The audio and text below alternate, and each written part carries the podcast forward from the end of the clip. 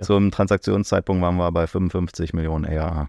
Okay, das heißt äh, 2021 Multiple von 20 auf den, auf den ARR ist ja gar nicht mal so crazy gewesen, wie man es dann teilweise woanders gesehen hat. Nö, genau. Also für, für eine Firma unserer Qualität und Wachstumsraten und so, das war so Middle of the Road Bewertung. Deswegen haben auch meine Investoren gesagt, Gero, das ist ein Kackdeal. Den machen wir nicht. Herzlich willkommen zu einer neuen Episode Unicorn Bakery. Mein Name ist Fabian Tausch und heute spreche ich mit Gero Decker über das Erfolgsrezept von Signavio. Heute muss man schon fast sagen SAP Signavio, kommen wir gleich zu. Gero, du hast äh, Signavio 2009 mit drei anderen Mitgründern äh, gegründet oder gestartet, circa sechseinhalb Jahre gebootstrapped, dann äh, Geld aufgenommen in 2021, Spekulationen zufolge für circa eine Milliarde Euro an SAP verkauft. Signavio ist eine Process Mining Enterprise Lösung. Wir können gleich darüber sprechen, was das bedeutet. Und äh, deswegen sprechen wir heute ein bisschen über Company Building im Enterprise SaaS. Was gehört zu so einer M&A-Geschichte eigentlich dazu? Warum bist du noch bei SAP? Deine Mitgründer zum Beispiel aktuell nicht. Und was bedeutet äh, das alles für äh, auch Organisationsentwicklung? Was muss man sich da eigentlich machen, um so eine Firma erfolgreich zu gestalten? Gero, herzlich willkommen bei Unicorn Bakery. Und danke für die Einladung. Lass uns mal anfangen, so mit so einer ganz, ganz plakativen Frage, aber ihr habt sechseinhalb Jahre gebootstrapped, ähm, dann habt ihr Investoren aufgenommen, ihr habt an SAP verkauft. Äh, jetzt habe ich so ein bisschen mitbekommen, dass ihr damals eigentlich, ihr, wart, ihr hattet SAP als, als Kunden. Gleichzeitig hat SAP auch viel irgendwie mit einem Wettbewerber gearbeitet, ähm, Celonis. Warum zur Hölle, ähm, wenn so, wie, wie, also ich meine am Ende, warum hatten die nicht Celonis eingesetzt und mit Celonis weitergearbeitet? Warum hatten die euch eingesetzt? Warum haben sie euch gekauft, nicht Celonis? So eine spannende Frage, so wie, wie, also wer wir da direkt auf die Seite kommen, wie schaut sich so ein Konzern, so eine Transaktion eigentlich an? Ja, genau. Also die Story hinter der Akquisition ist, dass ähm, Christian Klein vorher Co-CEO war mit Jennifer Morgan und ähm, äh, Jennifer ist dann rausgegangen nach einem halben Jahr. Christian hat eine neue Strategie gebaut und eine der drei, vier ähm, großen Wachstumsthemen war, die nannten das damals Business Process Intelligence, also Technologie und Ansätze, um wieder näher an die Geschäftsprozesse, ans Business äh, der Kunden ranzukommen. SAP hat dort bruchstückhaft so kleine, zarte Pflänzchen gehabt äh, in dem Bereich, aber wusste, dass man entweder durch Partner oder Akquisitionen den Bereich halt ausfüllen musste. Es gab die Partnerschaft mit Celonis damals. Die Partnerschaft hat ehrlicherweise ein bisschen gelitten, ähm, auch weil Celonis damals eine sozusagen Produkterweiterung gemacht hat, die SAP überhaupt nicht geschmeckt hat.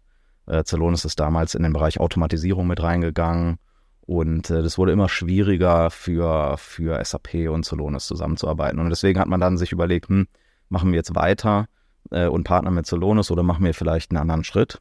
Ähm, und die haben sich dann alle Player am Markt ganz genau angeguckt.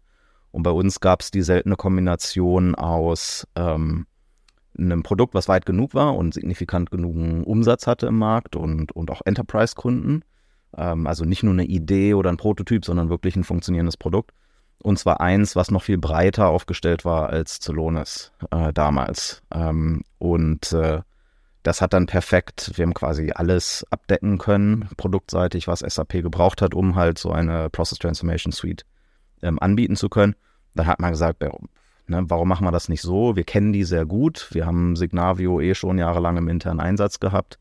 Ähm, wir kennen die Software, wir kennen die Leute ganz gut. Ähm, und das könnte auch kulturell ganz gut klappen. Das war dann so die Logik. Ähm, und dann haben wir gesprochen. Und äh, dann ging alles ganz schnell. Kulturell ähm, auch so ein bisschen daher vielleicht, dass ihr am HPI, äh, Hasso-Plattner Institute, also einer der Gründer von SAP, äh, studiert habt und äh, da quasi ja, wahrscheinlich auch so ein bisschen SAP-DNA trotzdem geatmet habt, oder? Ja, also ich, ich kannte die SAP darüber natürlich. Ähm, ich hatte bei SAP ein Praktikum gemacht und ähm, viele meiner Studienkollegen sind dann später zur SAP gegangen. Aber Cultural Fit hängt ja dann doch damit zusammen, wie gehe ich mit meinen Leuten um? Bin ich jetzt ein Laden, der die Leute total durchbrennt und aggressiv ra ra ra ra ra? Ähm, oder bin ich ein Laden, wo ähm, ja, ich, ich nachhaltige Kundenbeziehungen aufbaue und, und mir vielleicht technische Qualität wichtig ist und so weiter und so fort.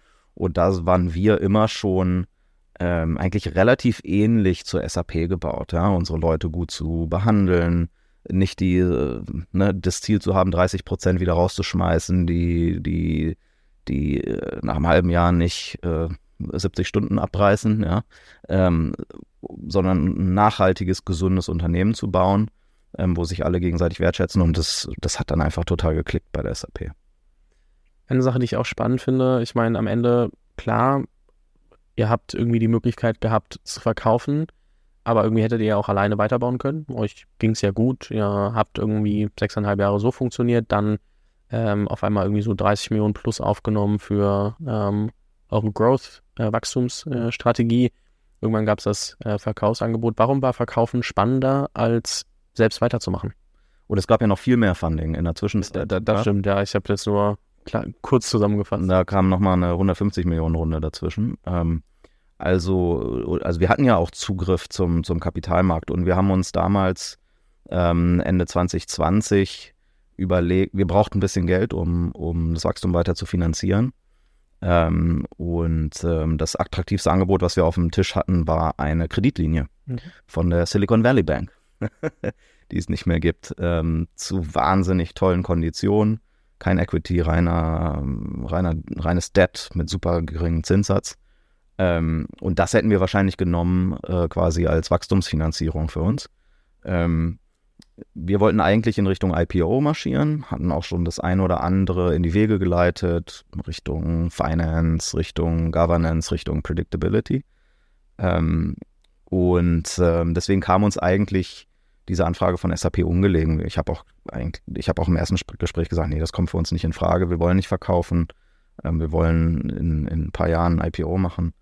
Und ähm, aber dann im Gespräch stellte sich halt raus, dass es strategisch einfach mega gut gepasst hat das, was die vorhatten, hat zu uns gepasst. Wir wussten, dass wir nicht Produkt Nummer 50 irgendwo da hinten links werden bei der SAP, sondern wirklich ein strategisches äh, Thema besetzen. Und wir haben uns dann gesagt, naja, wenn man, wenn wir mal überlegen, falls IPO doch nicht klappt und ein strategischer Verkauf für uns ansteht, an in welches Unternehmen würden wir uns denn eigentlich vorstellen können, uns einzugliedern? Und ähm, da war SAP der perfekte Match. Ja, und da wussten wir, dass wenn wir an einen Strategen verkaufen wollen würden, dann ist SAP die perfekte Wahl. Und wir wussten auch, dass wenn, wenn, wenn wir diese Opportunity jetzt nicht nutzen, wird die zumindest mit der SAP nie wiederkommen, weil die dann halt eigene Investments machen und, und eigene Bereiche dort aufbauen. Kurz zum Verständnis für jeden, der sich denkt, so SAP ist ja eigentlich so ein von für viele in der Berichterstattung und wie sie es wahrnehmen, so ein langweiliger Laden, den man dann irgendwie sich denkt, da passiert ja nicht mehr viel. Warum war es spannend, mit der SAP zu arbeiten? Also warum welchen Hebel hat die SAP, dass ihr sagt, okay, das macht wirklich mehr Sinn, als es alleine zu bauen? Also SAP, zum einen ist SAP die Enterprise Application Company Nummer eins in der Welt, ja, auch weiterhin. Ähm, hat den größten Footprint, wenn es darum geht, komplexe äh, Geschäfte da draußen in der Welt zu unterstützen. Ja, das ist nun mal die Installbase äh, gibt keine spannendere ja, in dem Bereich in der Welt. Äh, zum Zweiten, SAP ist halt hat wahrscheinlich eine der besten Vertriebsmannschaften, die es auf dem Planeten gibt, äh, mit super Kundenbeziehungen überall hin. Ja, das heißt, wenn man Impact haben will, also wenn man mit, mit den eigenen Produkten was bewegen will da draußen in der Welt, dann gibt es wahrscheinlich keine andere Organisation außerhalb von SAP, mit der ich besseren Zugang bekomme zu den Entscheidern in den entsprechenden Firmen. Und das war für uns dann schon ähm, spannend, weil wir ja begeistert sind und ähm, unser Thema halt maximal daraus in die Welt tragen wollten. Und das war für uns einfach eine gute Möglichkeit, genau das zu tun. Eine Sache, die du vorhin noch gesagt hast, war, wir sind groß genug gewesen, dass man, auch dass wir auch schon relevant genug waren, was Umsatz betrifft. Ich will überhaupt nicht darauf hinaus, wie viel habt ihr genau Umsatz gemacht, weil das wirst du mir eh nicht verraten. Und, auch äh, nicht dir verraten. Dann, dann verrat es mir natürlich. In welcher zum, Größenordnung wart ihr? Zum Transaktionszeitpunkt waren wir bei 55 Millionen ARH. Okay, das heißt äh, 2021 Multiple von 20 auf den, auf den ERA ist ja gar nicht mal so crazy gewesen, wie man es dann teilweise woanders gesehen hat. Nö, genau. Also für, für eine Firma unserer Qualität und Wachstumsraten und so, das war so Middle of the Road ähm, Bewertung. Deswegen haben auch meine Investoren gesagt, Gero, das ist ein Kackdeal. Den machen wir nicht. Ähm, wir haben vor zwei Monaten eine andere Portfolio-Company an die Börse gebracht, die war doppelt so groß wie ihr und die ist jetzt 6 Milliarden wert. Was ist die heute noch wert? Ähm, zu sagen, ja, es ist, ist ganz schön runtergegangen. Ja. Duck Creek kann jeder nachgucken. Ich weiß gar nicht, was der aktuelle äh, Börsenkurs ist. Die sind ja public. Und äh, da haben die gesagt, Mensch, machen wir genauso wie bei Duck Creek. Ja, warten wir jetzt noch zwei Jahre und gucken ein gutes IPO-Fenster an und, und dann bringen wir euch an die Börse. Und, ähm, und äh, ja, für eine Milliarde verkaufen, das muss jetzt nun wirklich nicht sein, Gero. Das war so die Aussage der Investoren. Zwei Jahre wäre heute gewesen, so ungefähr. Das äh, ja, wäre jetzt nicht das beste Börsenfenster gewesen. Hättest nochmal zwei Jahre warten können, mindestens. Ähm, ja, vielleicht natürlich auch, auch vorher schon, aber ähm, und man muss auch immer sagen, ähm, ich klar, Börse ist dann was, wo du, wo du auch das Cash dafür bekommst, aber ähm, ist schon nochmal was anderes als so eine einzelne Transaktion und ähm, ja, dann ist es ja auch in einer gewissen Form so eine Art äh, strategische Weitsicht gewesen, zu sagen, okay, wir haben jetzt dann einen Player, mit dem wir einmal, okay, wir, wir realisieren den Wert, gleichzeitig ähm, wir ähm, haben einen strategischen Partner, mit dem wir ausrollen können, die einfach die, die Zugänge haben. Und ähm, was würdest du sagen, ist seitdem so alles passiert? Also ich meine, es ist jetzt zwei Jahre her. So, wie blickst du heute auf, den, auf die ganze Transaktion zurück und äh, was danach passiert ist? Ähm, soll ich nochmal einen Schritt zurückgehen und äh, erzählen, warum der Investor dann doch. Das ja, ist wahrscheinlich, wahrscheinlich gar nicht verkehrt, ja. Ja, ja. dann kommen wir gleich wieder zurück zu der anderen Frage. Ähm, man muss natürlich auch wissen, die sind, die waren dann kurz davor, ihren zweiten Fund zu raisen. Mhm. Ähm, und äh, wir hatten noch was ganz Spannendes. Die hatten erst 15 Monate vor dem Verkauf bei uns investiert, also waren sehr, sehr frisch dabei. Und da haben die gesagt, Gero, also wenn wir einen dreifachen Return bekommen auf unser, auf unser Invest, ähm, nach 15 Monaten. Das ist eine solide Zahl, ist jetzt nicht super sky high. Äh, aber das Lustige war, ähm, die hatten eine sogenannte äh, Capital Call Facility ähm, auf, die, auf dem Investment von Signavio. Das heißt, deren LPs, deren Investoren hatten noch überhaupt nichts für das Signavio Investment bezahlt äh, in dem Zeitpunkt, wo sie schon das Geld wieder zurückbekommen haben. Ähm, und das war natürlich eine Mega-Story für die auch. Ja. Guck mal, schaut her, ne, Hidden Gem, 15 äh, Monate später für, das waren dann nicht ganz dreifach, aber knapp, ähm, wieder verkauft und wir haben quasi unseren eigenen Investoren, ähm, ja, die haben quasi for free äh, Geld geschenkt bekommen aus diesem Deal und guck mal, wir haben jetzt hier die fant fantastischen Zahlen, um, um den zweiten Fonds zu raisen. Ja. Also deswegen muss man sich auch mal angucken, was für Dynamiken auf der Investorenseite da sind. Ja, die wollen eigentlich immer darauf optimieren, was ist, was ist der Return.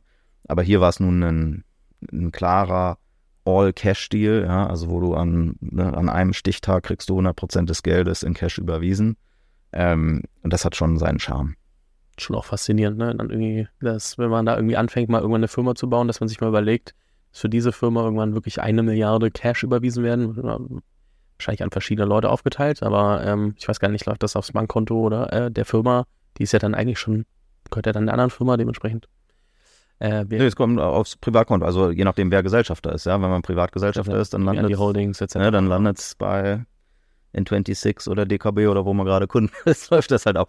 In unserem Fall, da hat man dann so, so Holding-Strukturen davor. Ich hatte eine GmbH, wo die Anteile lagen. Aber auch meiner Bank äh, musste ich Bescheid geben und da saß dann der Bankmitarbeiter, weil der musste ja die Bestätigung geben, dass das Geld eingegangen ist, so dass das Closing äh, quasi confirmed werden kann. Und da war dann ganz aufgeregter, meine Bank war äh, dort die Postbank, ja, war ein ganz aufgeregter Postbankmitarbeiter, der dann meine Handynummer hatte und mir dann eine SMS geschrieben hat, als das Geld. Wir haben es geschafft. die waren alle ganz aufgeregt, weil das halt auch dann Beträge sind, die dort über, über die Leitung gehen, die nicht jeden Tag überwiesen werden. Ich hatte ja noch einen riesen Teil an dieser Firma gehört. Ähm, genau, ich glaube, ich weiß gar nicht, wie viel es genau waren, aber so 40, 45 Prozent waren es noch. Ist irgendwie nicht das, was man normalerweise hört, wenn man sich Berliner Exits oder deutsche Exits anguckt. Also würdest du sagen, ist auf die Bootstrap-Zeit äh, zurückzuführen? Genau, also wir haben, wir haben ja sechseinhalb Jahre gar kein äh, Geld aufgenommen. Und was man, was die wenigsten wissen, unsere Series A, unsere erste Finanzierung, das waren ja 31, 32 Millionen so in dem Dreh. Äh, und davon waren überhaupt nur zwei Millionen Primary und der Rest war Secondary. Also wir haben zum Teil schon Anteile verkauft gehabt im Rahmen der Runde. Das heißt, die Verwässerung war minimal. Ja, also wir haben in der ersten Finanzierungsrunde 2 Millionen, dann in der Series B, ich glaube 15, 16 Millionen Primary aufgenommen und dann auch in der Series D war der Großteil Secondary und nur ein kleinerer Teil Primary. Das heißt, die Verwässerung über die drei Finanzierungsrunden, die wir gemacht haben, war relativ klein. Ähm, und ähm, das war halt dem geschuldet, dass wir halt immer schon ordentliche Bewertungen vorweisen konnten, weil wir Umsatz hatten. Und weil wir halt die ganze Zeit wahnsinnig kapitaleffizient unterwegs waren und nie also ja, wir, wir haben viele Jahre, wo wir nicht profitabel waren, aber jetzt nicht so crazy Cashburn unprofitabel, sondern halt ähm, relativ moderaten Cashburn jedes Jahr nur hatten. Das erklärt auch, warum trotz der 150 Millionen oder so, die da reingekommen sind, äh, ähm, dass du gesagt hast, okay, wir brauchten nochmal Geld und dann war eigentlich, wollten wir raisen und dann kam doch irgendwie die SAP, haben wir das genommen, aber um unsere Wachstumspläne auch so ein bisschen zu fokussieren, wenn man merkt, okay, da war ja gar nicht alles, weil ich mich, habe ich vorhin kurz auch gefragt, so, okay, was, wo sind denn die 150 Millionen hingegangen? Ähm, und wenn man dann sagt, okay, davon war ein Großteil Secondaries, macht das, macht das natürlich auch Sinn. Warum für euch immer wieder auch spannend gewesen, da Secondaries zu machen und zu sagen, okay, entweder wir lassen nicht alles davon ähm, in die Firma gehen oder wir bootstrappen nicht komplett weiter? Also beim ersten Deal war es so, dass einer meiner Mitgründer rausgehen wollte und zwar nicht nur operativ rausgehen wollte, sondern auch seine Anteile verkaufen wollte. Also und das heißt, ein Großteil äh, der, der, Secondaries aus der ersten Runde sind halt an einen der Co-Founder gegangen. Ähm, und wir alle anderen haben aber auch alle ein bisschen, das heißt bisschen, war schon ein paar Millionen pro Person, ähm, wie es so schön heißt, hinter die Firewall genommen, ähm, weil ich hatte es bei anderen Firmen gehört, dass es diese Möglichkeit gibt, Secondaries zu machen. Und die Gründer dort haben mir immer erzählt, das war das Beste, was ihnen passiert ist, weil man dann, weil sich dann so eine, so eine Entspannung eingestellt hat. Du bist halt dann nicht mehr so verkrampft. Ne? Nichts ist schlimmer, wenn du, als wenn du eine super erfolgreiche Firma hast und total hochgelobt und alles, aber du weißt, dass wenn es morgen gegen die Wand fährt, dann stehst du komplett empty-handed da. Ähm, und deswegen haben wir gesagt, okay, damit wir nicht gezwungen sind, irgendwelche komischen Entscheidungen zu treffen, sondern wirklich mit klarem Kopf Dinge machen können, nehmen wir halt pro Person schon mal ein paar Millionen quasi in Sicherheit. Und selbst wenn das Ding dann komplett gegen die Wand fährt, können wir relativ entspannt sein und uns trotzdem ein schönes Haus kaufen oder eine Wohnung und, und erstmal ein, zwei Jahre nicht arbeiten müssen. Das ist spannenderweise auch das, was ich mir immer wieder denke, wenn man sich heute vieles, vieles der Berichterstattung anguckt, wie auf großen Firmen gerade oder großen Startups rumgehackt wird wo man sich dann denkt, na gut, die Gründer haben natürlich schon äh, viele Schäfchen auch ins Trockene gebracht, weil diese Secondary-Angebote immer mehr kamen. Ich, vor, vor zehn Jahren war das ja kein Ding, aber heutzutage kommen die ja teilweise auch sehr früh. Das heißt, ähm, das ist, glaube ich, was, da muss man sich als Gründer, gerade wenn man anfängt, auch mal mit beschäftigen. So was bedeutet das eigentlich? Wann, wann macht es für mich auch Sinn, so diesen, diese Barriere im Kopf loszuwerden? So von wegen, also das kannst du nicht in der Seed-Runde machen, auf gar keinen Fall. Das ist in der Series A auch schwer, vielleicht ab einer Series B oftmals, aber oder du hast halt richtig, richtig gute Series A, weil du vorher gebootstrapped, whatever. Aber äh, dass du halt auch überlegst, okay, traue ich mich gerade noch was? Oder habe ich schon das Gefühl von, oh Gott, ich, wenn ich jetzt einen Fehler mache, dann ist ja alles vorbei ähm, und dann habe ich ja auch nichts mehr. Und das ist, glaube ich, so das, wo man sich selbst auch als Gründer beobachten muss. Und ich meine, gut, aktuelles Marktumfeld ist jetzt nicht einfacher geworden. Das heißt, da sollte man auch einfach ehrlich zu sich selbst sein. Und ähm, ich glaube, in Deutschland sind wir auch oft relativ, also hier, ich habe damit ja nichts zu tun bisher, aber Deutschland ist an sich oft sehr schambehaftet, über solche Sachen zu sprechen und zu sagen, okay, Secondaries sind auch eine valide Option und äh, Geld vom Tisch nehmen etc. Ich glaube, da muss man offener darüber sprechen, dass es sich auch so ein bisschen in die Köpfe etabliert. Ja, und es ist ja nur eine Dimension, wo man, wo man sich und seine eigene Rolle in einem Unternehmen professionalisiert. Eine andere Dimension, die wir gesehen haben im Laufe der Zeit war, am Anfang waren wir sehr, wir waren alle sehr harmoniebedürftig. Ja? Haben wir viel später ähm, festgestellt, als wir mal so ein Assessment gemacht haben. Ähm, und ähm, uns war immer ganz wichtig, dass die Freundschaft nicht leidet, ja, und dass man sich, ne, dass, dass man immer, immer, immer beste Kumpels ist, ja, obwohl man hier auch zusammenarbeitet. Und dann haben wir später gemerkt, du musst diese beiden Dinge halt schon trennen, ja. Nicht, dass du irgendwelche komischen Entscheidungen für die Company triffst, nur weil es halt gerade dein, dein guter Kumpel ist. Und sich auch auf der Dimension so ein bisschen davon freizumachen und das genau äh, zu trennen, das war gar nicht so einfach am Anfang. Ähm, aber sobald du das dann halt machen kannst, kannst du viel entspannter an Dinge rangehen ja, und sagen, du, jetzt rede ich gerade zu dir als Freund, jetzt rede ich zu dir als äh, Mitgründer und Gesellschafter und jetzt rede ich zu dir als, äh, ja, mein Direct Report, der halt in der aktuellen Rolle nicht mehr funktioniert. Ähm, und ähm, dann kann man, äh, wenn man dann so weit gekommen ist, kann man dann auch wirklich die besten Entscheidungen treffen, die für die Firma gut sind. Ähm, und, und das ist nun mal wichtig, wenn man halt was Großes, Starkes aufbauen will. Eine Frage, die ich, die ich doch gerne stellen würde, um dieses, dann haken wir auch mal dieses Thema Exit äh, ab, aber ähm, wird ja häufiger diskutiert, Mitarbeiterbeteiligung. Welche Rolle haben die bei euch gespielt?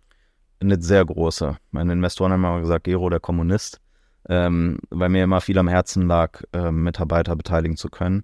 Wir haben, als wir die erste Finanzierungsrunde gemacht haben, da haben wir dann zum ersten Mal allen Mitarbeitern Optionen gegeben. Aber unser Investor hat dann gesagt, nee, Gero, ähm, das machen wir bitte jetzt, jetzt aber bitte nicht mehr. Das haben wir dann nur noch super selektiv gemacht. Wir haben dann hinterher aber verschiedene Maßnahmen gemacht, um Leute zu beteiligen. Ähm, wir haben dann später noch breitere Optionsprogramme eingeführt. Aber wir haben auch zum Beispiel während Corona, da muss man so ein bisschen auch Geld sparen, das habe ich als Chance genutzt, so ein ähm, Salary to Shares ähm, äh, Programm aufzulegen, wo Leute bis zu 50 Prozent ihres Gehaltes quasi eintauschen konnten gegen fully vested ähm, virtuelle Optionen. Das hat sich für die Leute dann auch ähm, total gelohnt, weil die dann weniger als ein Jahr später für das Dreifache ihres Einsatzes dann wieder Geld zurückbekommen haben. Ähm, und wir haben sogar noch obendrein ähm, dann zum, zum Verkauf haben wir sogar noch ein freiwilliges Programm aufgelegt. Nannte sich dann Founder Bonus, wo ähm, das war so dimensioniert, jeder kriegt 10.000 Euro plus 10.000 Euro für jedes Jahr ähm, der die oder der oder die äh, Mitarbeitende äh, in, im Unternehmen ist. Also Leute haben dann nochmal bis zu 100.000 Euro äh, nochmal oben drauf bekommen und das vom Praktikanten bis zum Manager. Ähm, und das ging von eurem Exit dann. Genau, das ging dann einfach von unserem Geld runter. Und ähm, war gar nicht so einfach in der administrativen Abwicklung. Äh, hört sich erstmal simpel an, ne? Hört sich simpel an, aber dann äh, mussten wir SAP verhaften als Payment, sogenannter Payment Agent, äh, eine Auszahlung, eine Geldwerteauszahlung Dritter vorzunehmen und äh, naja. Wie ich mal auch sagen. Wer das mal machen muss und wer das mal machen muss, schreib mir, ich, schreib, ich, ich schick's weiter an Ja, genau, genau, dann gerne bei mir melden. Aber long story short, wir haben ähm, also von der Milliarde Kaufpreis gingen am Ende des Tages 180 Millionen an Mitarbeiter. Äh, und das bei einer Firma von 450 Mitarbeitern war das im Durchschnitt schon sehr viel. Es gibt dann halt einige wenige, die, die übermäßig viel profitiert haben, weil sie sehr früh oder sehr, sehr wichtige Positionen hatten. Aber es hat wirklich jeder, jeder Einzelne von, der, von dem Verkauf auch ähm, finanziell profitiert. Und besonders schön sind natürlich dann so die Stories, wo dann erzählt mir jemand, der ist irgendwie aus Pakistan nach Berlin gekommen und hat irgendwie vor zweieinhalb Jahren bei uns angefangen und ja, und der hat dann von uns, keine Ahnung, im Rahmen des Verkaufs irgendwie 40, 50, 60.000 Euro überwiesen bekommen und er kann jetzt seine eigenen Schulden und die Schulden der Familie ab. Sowas sind halt schöne Stories, ja. Ähm, und ähm, das sollte man und, und kann man ja auch tun, wenn so viel Vermögen auf einmal kreiert wird ähm, in solchen Tech-Firmen, äh, ist das ja eine schöne Möglichkeit, das dann auch ein bisschen breiter zu verteilen. Kleine Benchmark, was war so der größte Prozentsatz, den ein einzelner Mitarbeiter in einer richtig, wichtigen Rolle bekommen hatte? Also wir haben, glaube ich, drei Personen gehabt, die über 10 Millionen bekommen haben. Okay, also irgendwie knapp um 1% ist das dann oder ist das 0,1? Ja, also genau. Also 10, 10, 10, rechnen, ja, 10 Millionen mehr dann 1%. Ja. Ähm, also da hatten wir drei Leute, die, die, die mehr als ein Prozent dann rausbekommen haben mhm. ähm, aus den Programmen. Ähm, und wie gesagt, das, die kleinste Beteiligung waren dann 10.000 Euro. Mhm. Für die, die keine Option hatten, aber trotzdem und erst seit kurzem dabei waren. Ich glaube mal gut für so viele Gründer, die auch früher da dran sind, gerade noch und überlegen, so wie beteilige ich gerade meine Leute eigentlich. Ähm, auch mal spannend, Benchmarks zu hören, wo kommt man denn damit eigentlich irgendwann mal raus? Ja, normalerweise sagt man so Later Stage Company, äh, ich sag mal so roundabout 15 Prozent ähm, Fully Diluted Capital ausgegeben zu haben als Option, ist, glaube ich, Benchmark. Was man dann natürlich beachten muss, ist, typischerweise haben diese Optionen dann einen Strike Price dran. Das heißt, ich profitiere nur oberhalb dessen, oberhalb der, der Valuation, zu der ich ins Unternehmen gekommen bin. Und, und da geht dann schon wieder ein, ein großer Sahneschlag weg. Ne? Also ich sage mal so als Benchmark, ähm, ähm, und dann gibt es manchmal komische Bad Lever, Good Lever Klauseln und so weiter. Also ich, ich, sage mal so, als Benchmark sollten schon mindestens 10% des Verkaufserlöses an Mitarbeiter gehen, wenn, wenn man die Dinge richtig aufsetzt. Mhm. Und lass uns mal wieder ein bisschen mehr zurück zum Thema Company Building kommen. Jetzt habe ich ja, ja, sehr lange mit dir so diese, das einmal auseinandergepflückt, aber ich finde das auch ganz spannend, weil es spricht ja auch, ich war auch gerade selbst überrascht, äh, wie offen du im Podcast drüber gesprochen hast. Ich weiß, wir haben da sehr offen davor drüber gesprochen, aber ist ja auch, sind immer zwei Unterschiede, wie, wie aktiv man das dann auch öffentlich macht. Deswegen danke dafür. Ähm, Company Building, Enterprise, SaaS ähm, ist so ein Riesenthema, weil ähm, ja, ich glaube, es ist so ein, so ein richtige Blackbox für viele. So was, wie fange ich damit eigentlich an? Wie gewinne ich den ersten Kunden? Wie kriege ich es hin, dass ich da irgendwann mal 1000 Kunden mitbespielen kann, äh, im besten Fall? Ähm, wenn du jetzt so zurückguckst und du würdest heute noch mal eine, eine Enterprise SaaS Company gründen von neu, was wären die ersten Schritte, die du dir überlegen würdest? Naja, erstmal muss ich mir überlegen, was für ein Produkt ich überhaupt in den Markt bringen will. Und ähm, habe hoffentlich ein, zwei, drei, vier Kunden an der Hand, die mit mir zusammen den Weg gehen, quasi als Piloten oder Co-Design-Partner oder wie man noch immer das nennen will, äh, mit mir zusammen das Produkt bis überhaupt zu einer Einsatzbereitschaft bringen. Ob die dafür bezahlen oder nicht, ähm, sei mal dahingestellt. Ähm, und, ähm, und ich glaube, ich habe schon häufiger ähm, auch promoted, dass man, bevor man einen Seller einstellt, eigentlich idealerweise einen Customer Success Manager einstellt, ähm, weil Adoption von den Produkten, erfolgreicher Einsatz beim Kunden, das Schaffen von Botschaftern fast das Wichtigere ist, als ähm, schon eine, sozusagen den ersten Schritt einer skalierbaren Vertriebsmaschine zu machen.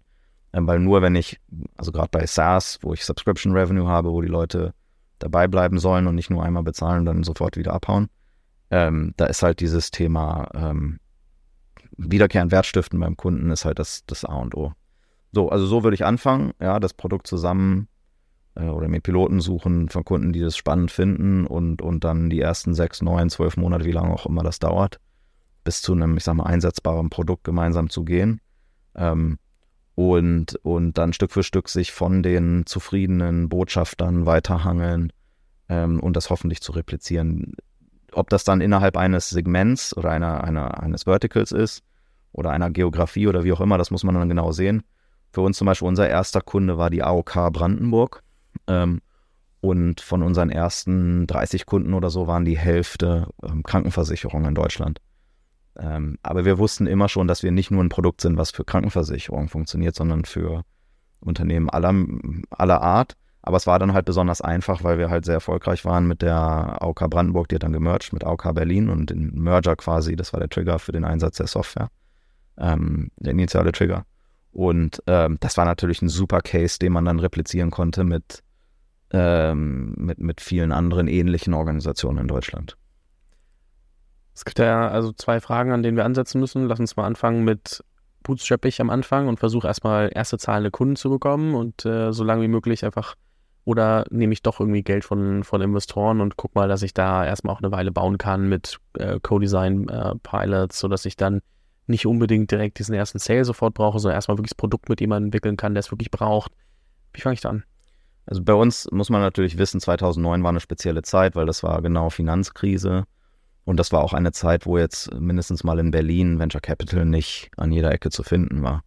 Ähm, wir haben auch damals mit, mit Business Angels geredet. Das war sehr komisch, weil es gab noch keine Business Angels, die selber Tech-Erfahrung hatten, sondern das war dann irgendein Manager von Siemens oder so, ja. Und der fragt dann, erste Frage ist ja, und, und wo ist eure App? Und dann haben wir gesagt, ja, wir haben keine iPhone-App. Ja, aber was zeige ich denn dann meinen Kumpels auf dem Goldplatz, ja? In was ich hier investiert habe, da brauche ich eine App. Da habe ich gesagt, ja, wenn du das brauchst, dann sind wir nicht das richtige. Das war so eine Begegnung von, einer, von, vom, ja, von einem anderen Stern. Ähm, wir haben auch mit VCs so ein bisschen zu tun gehabt, aber ähm, Freunde von mir, die VC Geld genommen hatten, da gab es zwei Firmen, die innerhalb von zwölf Monaten dann ähm, vom, vom Venture Capitalist abgesetzt wurden als CEO. Da dachte ich so, um, das muss ich jetzt auch nicht haben. Ja, ich will halt schon irgendwie das Ding selber treiben. Ähm, also bei uns war es, long story short, bei uns war es eher so aus der Not heraus geboren, dass wir ähm, gebootstrapped haben und Umsatz gesammelt haben, weil wir das Gefühl hatten, für den gleichen Zeiteinsatz ähm, kann ich genauso gut einen Euro Umsatz generieren. Dafür brauche ich genauso viel, das macht mir genauso viel Arbeit, einen Euro Umsatz zu generieren, wie einen Euro Investment zu generieren. Dann mache ich lieber einen Euro Umsatz. Was ich auch spannend finde, ist, dass äh, heutzutage, wenn man mit VCs spricht, genau über die Thematik Enterprise SaaS, dann sind die so, ja, ist euer, ähm, ist euer Produkt schon, also Pre-Seed, Seed Stage, ist euer Produkt schon äh, productized, sodass ihr wirklich nicht mehr so viel für jeden einzelnen Kunden anpassen müsst, dass alles eher Subscription Revenue ist und irgendwie keine ähm, Aufträge, Consulting, Implementierung, wie auch immer. Ähm, wie lange habt ihr gebraucht, bis aus einer Lösung, die erstmal sehr wahrscheinlich auf AOK Brandenburg ähm, slash Berlin äh, zugeschnitten war, eine Lösung wurde, die wirklich replizierbar verkauft werden konnte, ohne dass unendlich viel angepasst werden musste? Das war von Tag 1 so. Also wir haben okay. äh, immer schon auch im, in der Arbeit mit der AOK immer darauf geachtet, dass wir uns halt jetzt nicht auf Requirements oder Features stürzen, die dann nur AOK-spezifisch sind. Ähm, wir haben dann hinterher gesehen, dass manche Produktannahmen dann, dann falsch waren ähm, oder eher hinderlich, aber wir haben schon, äh, aber das lag jetzt nicht an der AOK, sondern uns, äh, da hätten wir einfach ein bisschen schlauer sein können von Anfang an. Ähm, wir haben da schon sehr darauf geachtet, dass alles, was wir dort bauen, halt massiv, maximal übertragbar ist, weil wir waren schon begeistert von dieser Idee, für auch einen relativ überschaubaren Preispunkt ähm, Mietsoftware übers Internet ähm, anbieten zu können. Ja, es gab ja damals relativ wenige Beispiele, ähm, wo das funktioniert hat, aber Salesforce war halt damals schon so das, ähm, das strahlende Beispiel. Und die Story von Salesforce war ja, dass ich für 200, 300 Euro im Monat, zwar dann mit ganz wenigen Usern, aber trotzdem die gleiche Funktionalität, die gleiche Mächtigkeit an Software einsetzen kann, wie das, wofür andere Kunden womöglich Millionen bezahlen ähm, oder halt Enterprise Grade, ein Enterprise Scale sozusagen das nutzen. Und das, diese, diese Skalierbarkeit, dass ich Software habe, die sowohl für, für Großkunden Rieseneinsätze, äh, aber ich die auch für einen geringen Preispunkt äh, für kleine Einsatzszenarien zur Verfügung stellen kann. Das fanden wir schon sehr, sehr faszinierend. Und deswegen haben wir uns dann auch ganz explizit auf ein bestimmtes Kundensegment gestürzt oder konzentriert. Und zwar ähm, auf alle, die halt einfach weniger als 50.000 Euro oder weniger als 20.000 Euro ausgeben wollten für so eine Software. Weil das war ein Segment, was durch unseren damaligen Hauptwettbewerber, äh, Software AG, einfach vertrieblich überhaupt nicht bedient wurde. Die haben gesagt, du willst weniger als 100.000 Euro dafür ausgeben, ja, dann braucht man gar nicht reden. Sondern haben wir gesagt, ja super, wir wollen reden. Ja, und das ist genau ähm, die Größenordnung, in der wir zu Hause sein wollen. Und erst später sind wir dann in Großkunden reingegangen, ähm, weil die Software dann auch reifer war und so weiter und so fort. Aber wir sind ähm, die ersten fünf, sechs, sieben Jahre ganz, äh, ganz mit ganz großem Fokus so im Mittelstand unterwegs gewesen. Es wäre ja schon verlockend gewesen, auch irgendwie einen Kunden zu haben, der euch 250.000 bezahlt, äh, der dann aber sagt, ja, wir bräuchten hier noch eine kleine Anpassung, da noch eine kleine Anpassung. Warum ja. habt ihr euch dagegen entschieden? Ja, erstens, weil wir es nicht konnten, weil halt in dem Segment schon wesentlich professionellere Software auf dem Markt war und gegen die wir einfach nicht ähm, konkurrenzfähig waren in den Anfangstagen. Äh, und zum Zweiten hat mal jemand was ganz Schlaues gesagt. Er hat gesagt, wenn du weniger als 200.000 Euro pro Jahr kostest beim Kunden, dann giltst du nicht als strategisch und dann fliegst du unterm Radar. Und das macht dir dein Leben wesentlich einfacher. In dem Moment, wo du mehr als 200, 250.000 Euro ähm, Kosten produzierst für den Kunden, dann guckt der da maximal drauf und der zwingt dich und zieht die Daumenschrauben an und so weiter und so fort. Darunter wissen die Kunden, naja, die können mal ihr Feedback äußern zur Software, aber die erwarten nicht, dass du das Feedback eins zu eins aufnimmst und umsetzt. Wenn ich ein Kunde bin, der eine halbe Million bezahlt oder eine Million, dann erwarte ich, dass das, was ich dir sage, du auch umsetzt im Produkt. Ja, das ist halt häufig immer noch so die Annahme der Kunden. Spannend. Gibt es Dinge, wo du sagst, die gelten im Early-Stage-Bereich im, im Enterprise SaaS, die werden dann aber irgendwann, wenn man sie zu lange beibehält, einfach auch echt gefährlich? Ähm, zum Beispiel äh, einfach die, die Frage, wie wir unsere Organisation aufgebaut haben. Wir haben am Anfang, ähm, gab es genau nur zwei Rollen im Unternehmen. Entweder du ähm, verkaufst Software und bedienst die Kunden oder du entwickelst Software. Ja, entweder bist du Developer oder du bist Seller. Und der Seller hat halt alles gemacht. Mhm ähm, bis hin zu Bestandskundenbetreuung. Und wir haben zum Beispiel keine Unterscheidung gemacht zwischen Sales und Pre-Sales, sondern der Seller war halt auch derjenige, der das Produkt demonstriert hat, der ähm, das auf den Kunden zugeschnitten präsentiert hat. Das hat hinterher dann überhaupt nicht mehr funktioniert. Ähm, und, und irgendwann haben wir erkannt, das sind zwei grundunterschiedliche Rollen und das sind unterschiedliche Arten von Personen, die du dort ins Rennen schicken musst. Oder auch dann Customer Success als eigene ähm, Disziplin ist heute so Common Sense, dass es das gibt. Damals, als wir gestartet sind, gab es diese Disziplinen unter dem Namen noch überhaupt gar nicht, ähm, sondern es war eher so eine Zufallsentdeckung äh, für uns, dass es diesen, dass man diese Rolle und so ein Team überhaupt bauen kann. Und wir waren, glaube ich, in Berlin die ersten, würde ich behaupten, ähm, die, die ein Customer Success Team aufgebaut haben. Wir waren auch die Mitgründer hier für dieses lokale Customer Success Management die lokale Success Manager Community in Berlin. Die hat dann die ersten fünf, sechs Male bei uns im Office standgefunden, weil wir halt von der Idee fasziniert waren, aber sonst haben wir das ähm, bis dato nicht so richtig gesehen. Also long story short, im, im, am Anfang will man die Dinge schlank und simpel halten, Übergaben vermeiden. Ähm, da haben die, die Kollegen eher so eine generalistische oder eine breitere Aufstellung dessen, was sie auch tagtäglich tun. Und dann später habe ich immer mehr Spezialisierung. Ja, da habe ich dann die Leute, die nur noch Deal Approvals machen. Ja, also wenn der das unterschriebene Angebot vom Kunden zurückkommt, dann ist es nicht mehr der Seller, der drauf guckt, ob alles in Ordnung ist, sondern hast du einen, einen, einen Deal Recognition Team, was das macht, ja. So, diese, diese Übergabe, die ist gang und gäbe, wenn du größer bist.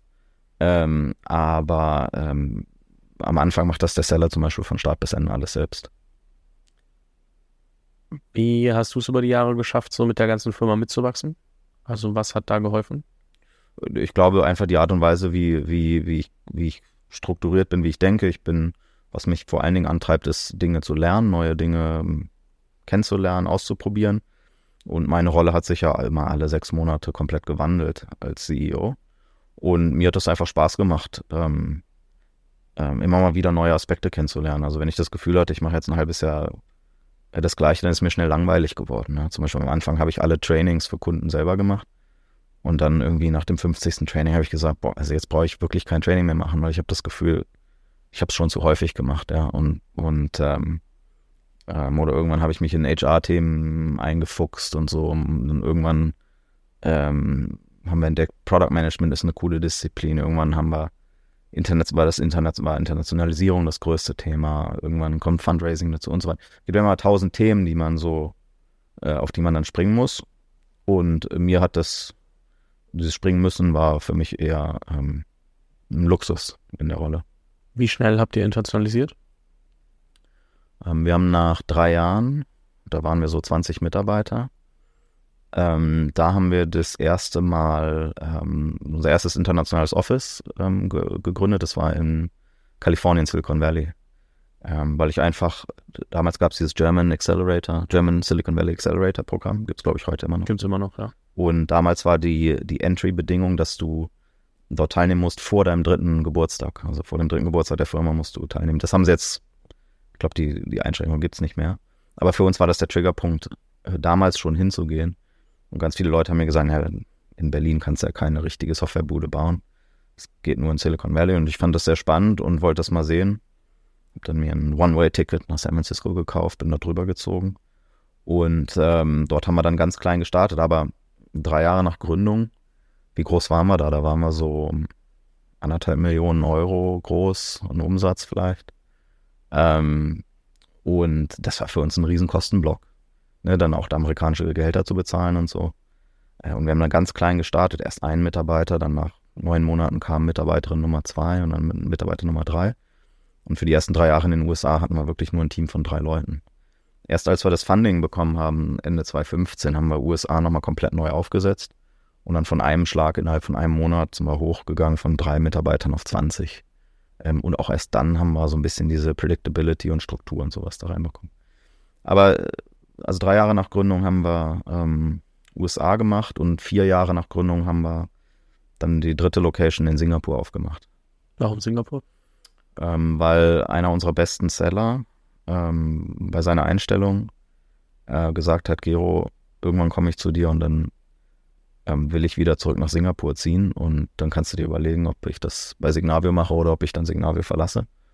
Und der kam dann halt ähm, drei Jahre später, hat er gesagt, ich habe jetzt drei Jahre Sales in Deutschland gemacht. Ähm, jetzt ist der Tag gekommen, wo ich wieder nach Singapur gehen will. Ich habe auch schon eine Firma gefunden und so. Ähm, sorry, na, in zwei, drei Monaten bin ich weg.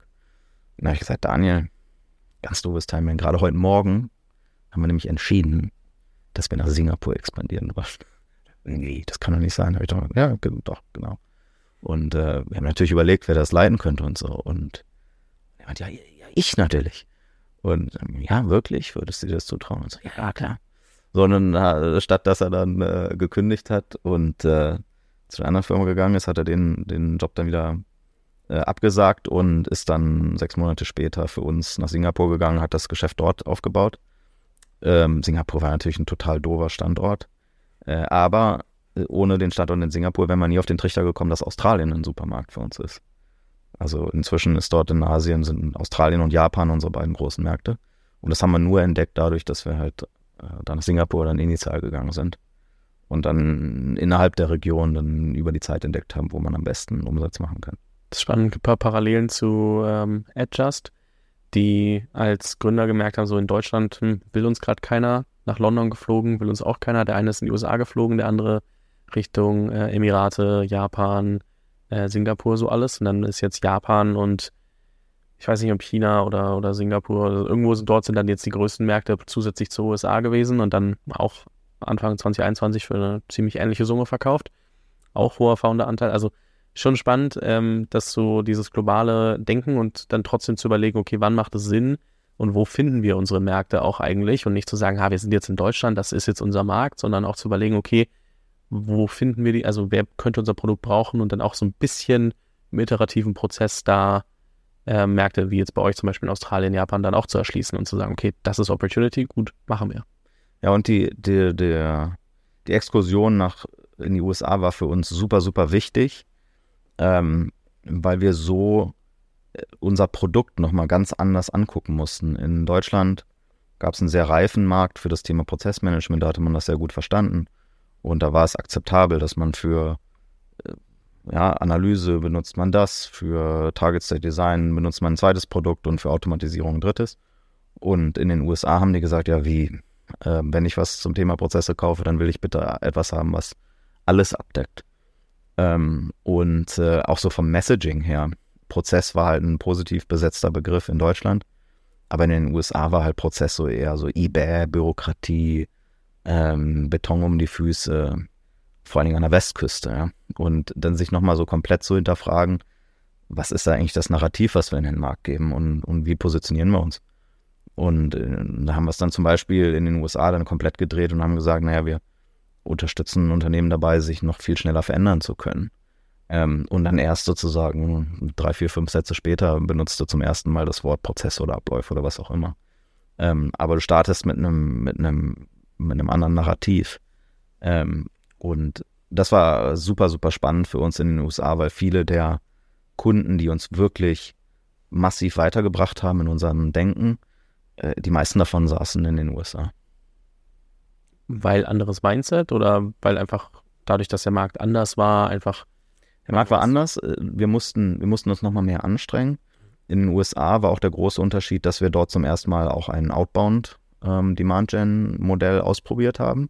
Und der große Unterschied zwischen Inbound und Outbound ist ja, dass ich bei Inbound, da kann ich einfach irgendeine Message in den Wald reinrufen und dann warte ich halt, wer zurückkommt ähm, und, und sich dort regt und, und dann sammle ich diese Opportunities halt irgendwie ein. Ähm, bei Outbound muss ich so wahnsinnig effizient sein und so wahnsinnig passgenau sein in der Ansprache, in der Frage, wer ist denn eigentlich meine Kontaktperson, die ich angehen will, in welcher Geografie, in welchem, äh, in welchem Vertical, mit, mit welcher Story, was ist denn der erste Satz, den ich sage, was sind die nächsten zwei Sätze, die ich sage. Da muss ich das super gut verstanden haben ähm, weil sonst spreche ich mit 100 Leuten und, und spreche an 100 Leuten vorbei. Bei Inbound ist das nicht so, sondern bei irgendwem bleibt es dann schon irgendwie hängen und irgendwie gibt es dann Assoziationen, die kommen dann zurück und erzählen dir, äh, was sie haben wollen. Aber es ist halt, das hat halt in den USA nicht funktioniert, weil in den USA so ein Neues ist, in, in den USA Marketing zu machen und dort Gehör zu finden, ist unglaublich teuer und aufwendig und anstrengend, dass man halt mit Outbound, wenn man verstanden hat, wen man adressieren will und, und mit welcher Message und wie, ähm, dass es wahnsinnig, dass es wesentlich effizienter ist. Ja? Und das zwingt dich halt zu, zu lernen und, und dich zu hinterfragen und viel besser zu verstehen, was du eigentlich machst und was genau das Problem ist, was du löst. Plus in den USA hatten wir so ein paar mehr Forward-Thinking-Kunden, also mal zwei rausgehoben ähm, aus den frühen Zeiten. Airbnb ähm, habe ich zum ersten Mal getroffen, hatten die so 150 Mitarbeiter. Und die sind im gleichen Jahr, wollten die wachsen auf 800. Also es war so das Jahr, wo die zum ersten Mal so richtig durch die Decke geschossen sind. Und äh, war halt ein Unternehmen gegründet von drei Designern, die waren halt sehr speziell in ihrer Denkweise und so. Ganz anders als das, was wir aus Deutschland kannten. Da war Prozess sowas wie Standardisierung, Compliance, Effizienz und so. Das war halt überhaupt gar nicht das, was Airbnb interessiert hat. Die hat interessiert, wie können wir denn unsere Custom Experience hoch, hochfahren, hochskalieren. Und zwar so, dass ich nicht als Kunde Glück haben muss, mit dem richtigen Service-Mitarbeiter zu sprechen, sondern dass Great Customer Experience built in ist in die gesamte Struktur und alles, was sie tun. Ähm, und, und die Art und Weise, wie sie intern operativ arbeiten, immer nur darauf einzahlt, äh, wie die Customer Experience ist. Das war für uns total ähm, eye-opening, ja, mind-blowing, wie man so schön sagt, ähm, weil, weil es so eine komplett neue Perspektive auf unser Thema gebracht hat, was wir aus Deutschland nicht kannten. Oder ein zweiter Kunde aus den Frühzeiten war Goldman, Goldman Sachs. ähm, gebeutelt durch die Finanzkrise, mussten sich neu erfinden. Und die haben, waren damals in dem Umschwung hin weg. Wir sind nicht mehr eine Bank, sondern wir sind jetzt ein Tech-Unternehmen. Und wir automatisieren alles, was, ähm, was automatisierbar ist in dem Unternehmen. Die waren zum Beispiel auch der erste große Anwender von RPA, Robotic Process Automation. Die waren der erste große Anwender von AI at Scale, ähm, zumindest nach meinem Kenntnisstand. Die reden da immer öffentlich nicht so groß drüber, aber die sind halt so Technology Adopter par excellence und, und totaler Vorreiter. Und dann fünf Jahre später kommt dann City und JPMC und wie sie alle heißen und versuchen das sozusagen nachzumachen. Ähm, und da haben wir so wahnsinnig viel gelernt ähm, und zum ersten Mal gesehen, dass halt diese Automatisierungswelle kommt. Oder auch dann später, dass diese AI-Welle kommt. Und wir hatten dann halt schon einen großen, starken, spannenden Kunden mit sehr vielen schlauen Leuten, wo wir halt unsere Produkte auch entsprechend weiterentwickeln konnten, äh, solche Trends dann auch bedienen zu können. Faszinierend auch, also ich meine, Airbnb heute natürlich Riesenlogo, damals wahrscheinlich auch was anderes und Goldman natürlich auch ähm, schon jeher eigentlich ein großes Logo, aber du sagst irgendwie auch in der Zeit in so einer Verfassung, wo sie einfach auch nochmal so ein bisschen in einer, in einer schwächeren Position waren, sich neu erfinden mussten und so weiter. Ja, beide Unternehmen sind natürlich jetzt nur deswegen so großartig, weil sie Signavio eingesetzt haben. Sehr klar. ähm, was auch sonst. Wann gab es so den Moment, dass ihr gemerkt habt, okay, wir haben auch zum Beispiel in einem amerikanischen Markt, man kennt uns und wir sind nicht mehr nur Hardcore outbound oder selbst wenn wir Hardcore outbound machen, ähm, wissen die Leute, wer wir sind und, und verstehen, was wir machen. Also so dieses, wir haben uns etabliert. Das hat ewig gedauert. Also wie gesagt, 2012 ähm, haben wir dort angefangen. Ähm, wann haben wir so unsere ersten äh, richtig, richtigen Kundenkonferenzen gemacht, die den Namen verdienen, würde ich mal schätzen, so vielleicht 2017 oder sowas, 2018. Und also erst kurz vor Corona, würde ich sagen, waren wir ähm, 2019, würde ich mal schätzen, so nach sieben Jahren in dem Zustand, dass die Leute gesagt haben, oh, Signal, wir haben wir schon mal gehört. Stimmt, die machen dieses Prozessthema. Ähm, aber so richtig USA aufgedreht haben wir erst nach der ähm, Akquisition durch SAP. Also USA war der Markt, der reif war ähm, und aufgewacht ist zu unserem Thema, aber wo der Marktzugang einfach so wahnsinnig schwer und schwierig und anstrengend ist. Äh, und das haben wir erst geknackt bekommen, ähm, seitdem wir Teil der SAP Go-to-Market-Maschine sind. Mhm. Wie funktioniert das äh, Signavio Flywheel? Ähm, das, ist, das, das ist das typische SaaS-Flywheel. Ja? Du hast ähm, Kunden, die dich adopten, die Botschafter sind, das führt zu neuen Kunden, die kommen, das führt zu Recognition im Markt, das führt zu Umsatz, das führt zu weiteren Investments, du kannst noch spannendere Dinge tun. Ähm, du hast Momentum, das bringt dir die, die spannendsten Mitarbeiter ein. Die spannendsten Mitarbeiter holen dann wieder die spannendsten neuen Kunden und bauen die spannendsten neue Produkte. Das ist dieses klassische SaaS Growth Flywheel. Flywheel.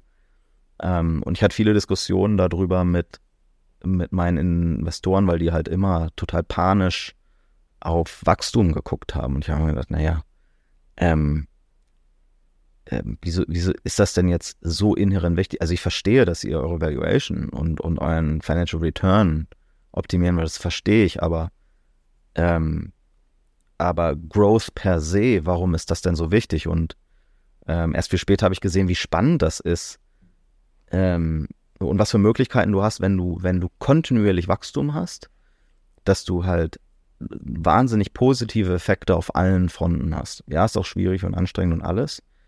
Aber Beispiel, dass wenn du ein stark wachsendes Unternehmen hast, was das mit deinen Leuten macht, weil sie sehen, sie haben Möglichkeiten, schnell aufzusteigen, schnell zu lernen, ähm, in noch ganz andere Ländern aktiv zu sein, als sie gestern aktiv waren. Ähm, auf einmal haben sie morgen noch ein doppelt so großes Budget, um Dinge zu tun, noch mehr auszuprobieren und so weiter. Äh, ganz im Gegensatz zu, als wenn du im, im Konsolidierungs- oder im Rückwärtsgang bist, dann hast du so eine negative, so eine Negativspirale. Es wird alles immer schwieriger die Arbeit wird ja nicht weniger. Du hast aber immer weniger Ressourcen dafür zur Verfügung. Und, und du wirst immer noch mehr geknebelt durch die Dinge, aus denen du gar nicht mehr rauskommst. Du hast überhaupt gar keinen Freiraum mehr für die spannenden Dinge. Niemand will dir Geld geben, weil du hast ja gar keine Zeit mehr, spannende Dinge zu tun und so weiter. Ja? Also deswegen Wachstum per se, ähm, Wachstum per se ist einfach ein großartiges Phänomen, weil es halt so viele positive ähm, Dinge freisetzt ähm, die dann wiederum auf das Wachstum einzahlen. Mhm. Apropos motiviertes Team, das waren so, ich weiß, es, ist, es sind viele, viele Jahre dann irgendwie kurz zusammengefasst und sehr, sehr plakativ, aber was waren so die größten Fehler äh, in der ganzen Organisationsentwicklung, Teamstrukturen, irgendwie das Team motiviert zu halten, zusammenzuhalten, ähm, als Führungskraft irgendwie zu wachsen, etc.? Also mal andersrum formuliert, was haben wir richtig gemacht und was hat sich ausgezahlt?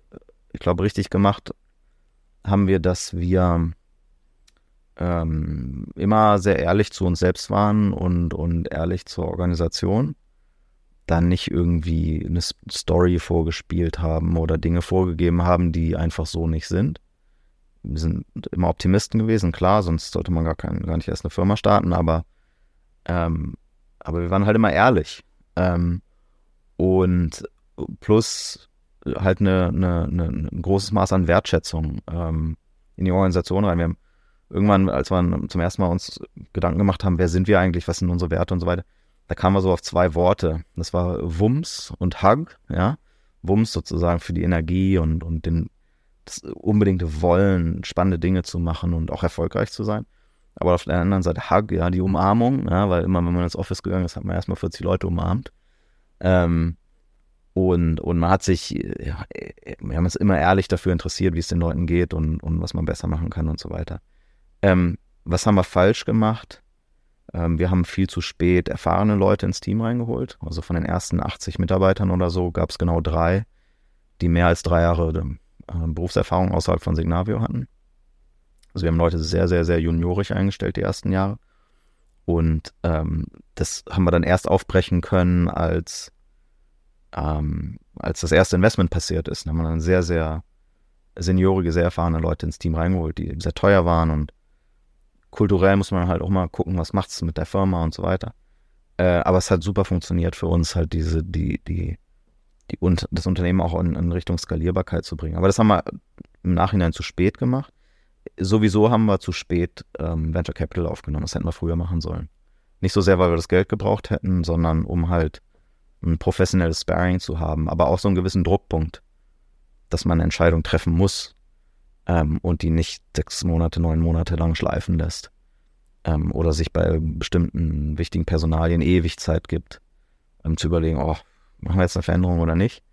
Ähm, das ging dann alles später viel schneller und, und stringenter. Ähm, genau. Wir haben 2019 nach unserer Series C Financing-Runde haben wir sehr stark Personal aufgebaut. Ähm, innerhalb von sechs Monaten haben wir uns da verdoppelt.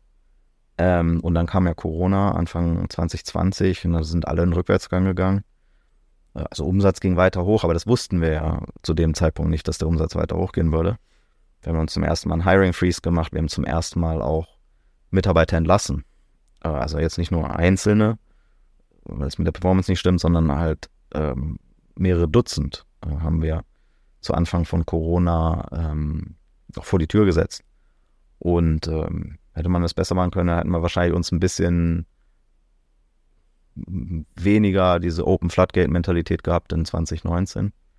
Ja, hätte man das wahrscheinlich vermeiden können. Aber ich sag mal so, alles in allem ist es alles schon sehr gut gelaufen bei, bei Signavio und, und das Team. Wir haben immer ein großes, quasi ein großes Engagement gehabt, eine gute Stimmung. Wir hatten auch nicht das Problem, dass wir so ein sexy Produkt hatten, weißt du? Also die Leute, die zu Soundcloud gegangen sind oder die zu einer Spielebude gegangen sind, zu Wuga oder sonst irgendwo, was die heißen Firmen damals waren. Ähm, da sind die Leute hingegangen, weil sie das Produkt cool fanden.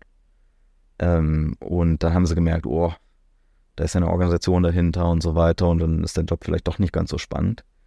Ähm, bei uns sind die Leute gekommen, weil sie sich damit auseinandergesetzt haben, wer wir sind als Unternehmen, wie wir arbeiten, wie der tägliche Job aussieht und so weiter. Deswegen hatten wir immer wesentlich geringere Fluktuation als, als viele der hochgelobten Companies.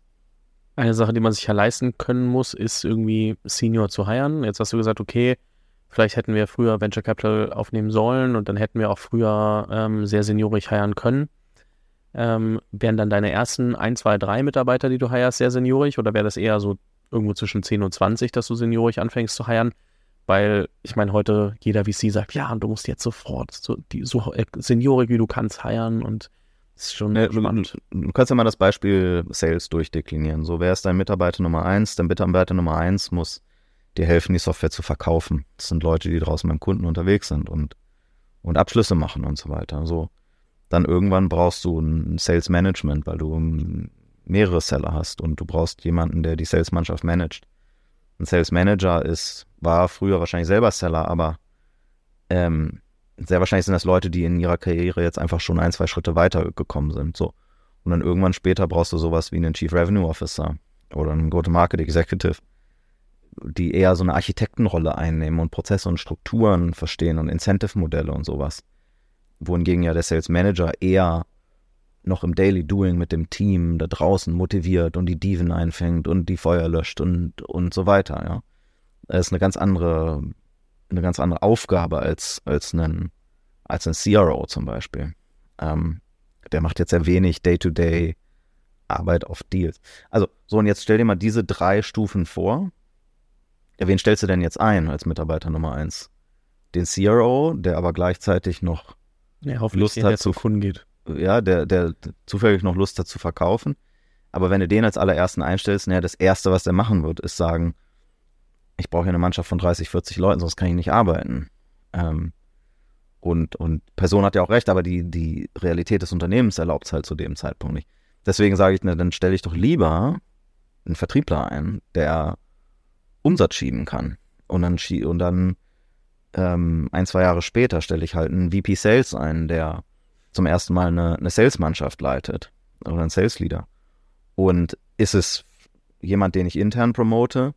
Ehrlicherweise wahrscheinlich nicht, weil du kannst die Person ja gar nicht, es wäre dann wahrscheinlich ein First-Time-Promotion in dieser Rolle und du kannst sie ja gar nicht genügend coachen meistens, außer du hast vorher Erfahrung, wie man so Vertriebsmannschaften leitet.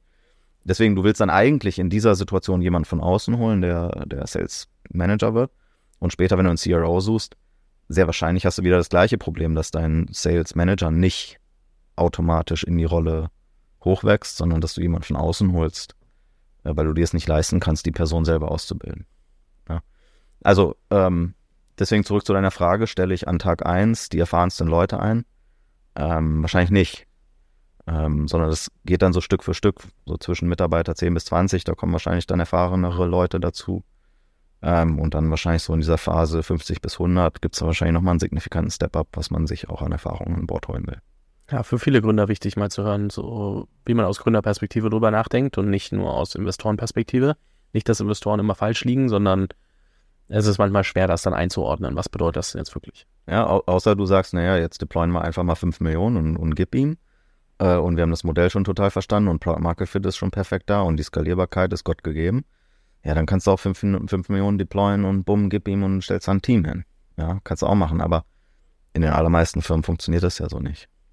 Das stimmt. Und du hast gesagt, ihr würdet früher Venture Capital aufnehmen. Ich meine, du hast aber auch gleichzeitig gesagt, die ersten Runden waren größtenteils äh, Secondaries. Dementsprechend war es ja gar nicht so, dass ihr jetzt das Gefühl hattet von, wir brauchen unbedingt ähm, mehr Geld, um, um wachsen zu können. War das einfach, weil ihr dann, also in eurem Fall auch, wie gesagt, diese größeren Betten machen könnt und deswegen dann auch gesagt habt, okay, wir geben ein bisschen mehr Geld aus für die Leute oder weil die, mir die Dynamik nicht so ganz klar war über die, da, ich war jetzt ein bisschen verwundert, dass du gesagt hast, ja, doch, ein bisschen früher VC-Geld hätten wir schon nehmen können.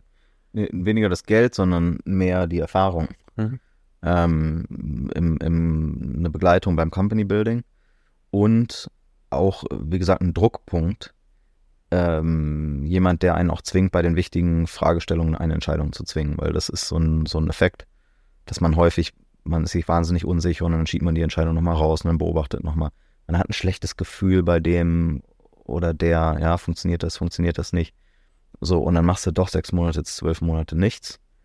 Ähm, und dann ist das Kind schon im Boden gefallen. Und, und wenn du ein, ein, ein gutes Board, ein, ein Investor dabei hast, der wird halt sagen, Gero, hör mal zu, was machst du denn da?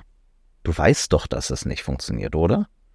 Dann sagst du ja eigentlich schon. Ja, und wenn du es weißt, dass es nicht funktioniert, wieso machst du denn nichts? Dann sagst du, ja, stimmt.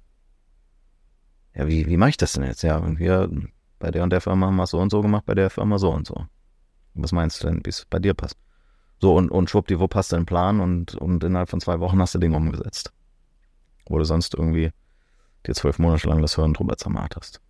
Ja, ist schon spannend, ne? Ich meine, so, wenn man sich jetzt anguckt, Outcome und von da aus zurückschaut, hat ja auch alles funktioniert, auch wenn da jetzt nicht äh, alles ich- ich will- ist, aber es ist spannend. Ich will die Zeit nicht missen und wir hatten sehr viel Glück ähm, entlang der Reise und manchmal ist es ja auch gut, dass Dinge Zeit haben zu reifen. Äh, und, und es gibt ja häufig, man hört ja häufig, dass Premature Scaling halt die Firmen in den Ruin äh, treiben. Das Problem hatten wir halt genau nicht. Wir haben immer ein Stück weit zu, zu spät skaliert. Ähm, aber ähm, ja, hätte, hätte Fahrradkette, we- weiß ich nicht, was genau passiert wäre, aber wenn ich mir die, die Situation angucke von anderen Firmen, die jetzt entstehen, die profitieren halt schon sehr davon, dass sie halt einen Investor an Bord haben und Teil von einem Portfolio sind und, und Die Investoren werden ja auch immer besser, ne? Also mit mehr Investoren werden Operator, besser, mit mehr hier, mit mehr da. Also der Support ist auch ein anderer, als hätte man jetzt in 2009 irgendwie Absolut. Fundraising betrieben. 2009 gab es keinen Investor, der sich auf Enterprise Software zum Beispiel spezialisiert hätte. Damals war ein Christoph Jans von Point9 noch Consumer-Unternehmer größtenteils und Investor, dementsprechend heute irgendwie mit Point9 ähm, so SaaS-Legende geworden. Ähm, das, da- das ist so die Zeit gewesen, wo das immer mehr aufkam. Dementsprechend, da ähm, hätte man es vielleicht gerne gehabt, aber da war das einfach noch ein ganz anderer Zeitrahmen. Nicht, dass ich mich da hineinversetzen könnte, aber Und vor allen Dingen ist es ja außerhalb von Deutschland erst entstanden. Ne? Ja. Ähm, ich glaube, seine erste, sein erstes Involvement war, glaube ich, Zendesk ne? Ja, genau. mit, mit B2B. Und ähm, wir haben ja auch immer geguckt in Deutschland, wer sind eigentlich unsere Vorbilder? Und wir haben keine guten Vorbilder in Deutschland gefunden. Ich meine, wer waren die großen Firmen? SAP. Das war halt irgendwie die falsche Scale für uns. Software AG, unser Wettbewerber, boah, die sind überhaupt nicht aus dem Tee gekommen. Datev äh, ist, ist zweit- oder drittgrößter, je nachdem, ähm, welches Jahr man sich anguckt. Die sind ja ähnlich groß wie die Software AG. Ähm, ja, das sind die drei großen Softwareplayer in Deutschland. Glaubt man kaum. So, welche der drei nimmst du dir als Beispiel? Ähm, so, und, und deswegen haben wir immer in den USA geguckt. Wir fanden dann Firmen wie HubSpot ähm, spannend oder ähm, gleichzeitig mit uns gestartet. Ähm, sehr ähnlich ist zum Beispiel Gainsight in San Francisco, das Customer Success Management ähm, Produkt. Ähm, und da gab es ja viele Firmen, die so aus unserem Blickwinkel heraus irgendwie das besser verstanden hatten und, und da schon Struktur hatten und so. Auch Konferenzen gab es ja hier null. Ich bin dann irgendwann, ich weiß gar nicht, wann das, das erste Mal war, 2014 oder so, dann in San Francisco auf die Disaster ähm, Festival. Boah, das war wie ein, wie ein, wie ein, wie ein, also sorry, ist surreal, ja. Also es waren halt alles Leute wie wir mit genau den gleichen Fragestellungen, mit genau den gleichen Problemen. Und auf einmal haben die Leute eine Ahnung von Metriken, auf einmal haben die Leute Benchmarks, auf einmal haben die Leute Playbooks. Ähm, das war, das war mega für uns. Und wie gesagt, das kam erst vier, fünf, sechs Jahre nach Gründung. Um so langsam mal so eine Richtung Abschluss zu finden, ähm, was sind so deine Gedanken ähm, für Gründer, die gerade ähm, Mid-Market, Enterprise SaaS machen, Richtung Product Market Fit finden? Also relativ am Anfang immer noch in der Produktentwicklung, vielleicht auch mit den, mit den Pilots, die du angesprochen hast, aber ähm, ist ja ein längerer Prozess. Ähm, was sind deine Gedanken dazu, wie man da ein bisschen strukturierter vielleicht hinkommt? Ja, man muss halt so nah dran sein am Kunden wie nur irgendwie möglich, ja, aber gleichzeitig ähm, gutes Produktmanagement machen und, und halt immer überlegen, mache ich jetzt etwas für nur einen Kunden oder gibt es einen Markt und ähm, was ist sozusagen das Complete Offering oder mein Offering versus Partner oder Adjacencies, die ich, denen ich mich zusammenschalten kann. Ähm, und dann tastet man sich halt entlang der ähm, Co-Design, Co-Innovation Partner halt gemeinsam vor. Ja, also im stillen Kämmerlein Produkte entwickeln und dann hoffen und glauben, dass, es magisch einschlägt wie eine Bombe.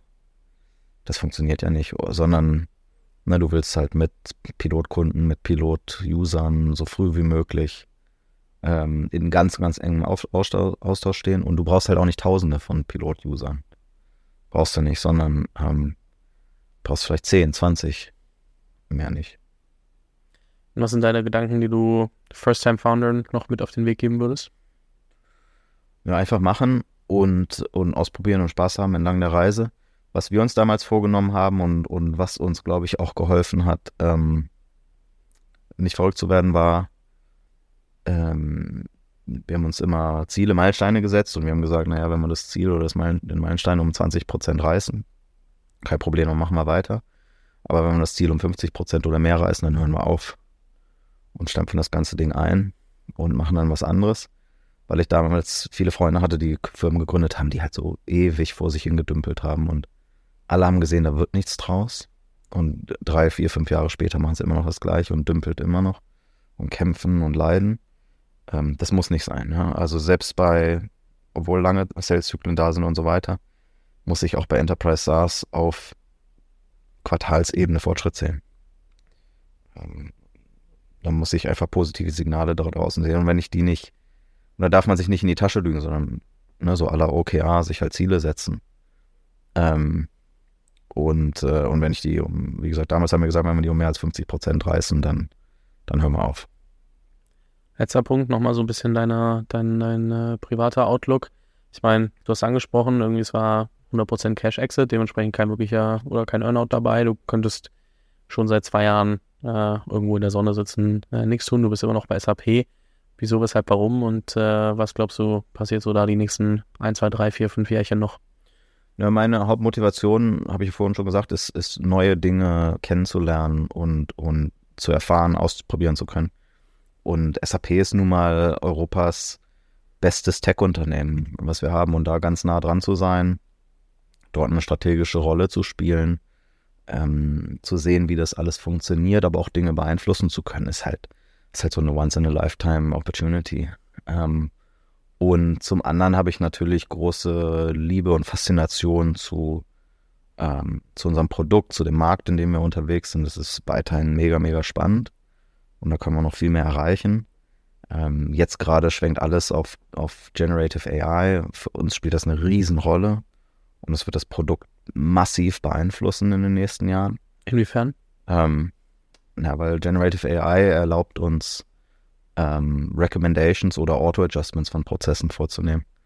Ähm, du kannst zum Beispiel so Fragen stellen wie, ne, gegeben, wie ich heutzutage arbeite, das können wir ja analysieren, häufig per Knopfdruck. Ähm, wir sehen, wie Leute im Benchmark stehen und so weiter. dann kannst du sagen, auf der Basis, ne, wer ich bin, wie ich arbeite, wie ich mich die letzten drei Monate entwickelt habe, was sind denn die Dinge, die ich in den nächsten zwei Wochen ähm, äh, bestmöglich umsetzen kann. Ja, die mir einen echten Effekt auf Bottomline, Topline, Customer Satisfaction, was auch immer geben. So, und dann sagt dir das System, guck mal folgende drei Prozesse an und dann kannst du folgende fünf Dinge ändern. Ja, sowas kannst du halt mit, mit Generative AI inzwischen machen. Und da sind wir natürlich, haben wir einen unfairen Vorteil, weil wir ja nicht nur die Signavio-Daten verwenden können dafür, sondern äh, ja, einen riesen Datenschatz von der SAP. Ne, stell dir vor, du nimmst einfach sämtliche Projektdokumentationen von Kundenprojekten und nimmst die, um einen, einen, einen LLM fein zu tunen ähm, und kannst auf Basis dessen ähm, halt Aussagen treffen, was, was Leute eigentlich verändern und was funktioniert, was nicht funktioniert. Das ist halt schon, schon crazy, ja. Also die, die Dinge, die wir dort gebaut haben, wir haben jetzt schon die ersten Sachen veröffentlicht, äh, ist halt crazy. Also diese ganzen Recommendations, ähm, das ist halt mega. Und es ersetzt halt zu einem gewissen Grad den Job, den du sonst als Consultant machst. Wo du halt Projekterfahrung aus 50 Projekten mitbringen musst. Ähm, oder dich durch Dokumentation durchwühlen musst und so weiter. Das kriegst du jetzt halt frei Haus mit LLM. Ähm, und das ist schon spannend und ein Riesenmarkt. Bei uns ist der Markt so 150 bis 200 Milliarden groß ähm, für Prozessverbesserungskonsulting. Und da kannst du halt mit AI massiv, massiv Dinge tun. Und wir wollen halt diejenigen sein, die das, die das machen. Und dann habe ich natürlich, hänge ich natürlich auch sehr am Team, ja. Also da hat man seine Leute, die man lieb gewonnen hat und die man auch nicht alleine und im Stich lassen will, sondern mit denen man einfach Bock hat, weiterzulaufen. Insofern, ähm, ähm, ich sage dann immer brav, ich brauche keine Gehaltserhöhung, ich brauche keine Option, ich brauche kein Nix. Gib's lieber dem Team. Ähm, ich arbeite nicht fürs Geld, sondern ich arbeite halt für den, für den Spaß und die, die Erfüllung, die ich dahinter habe.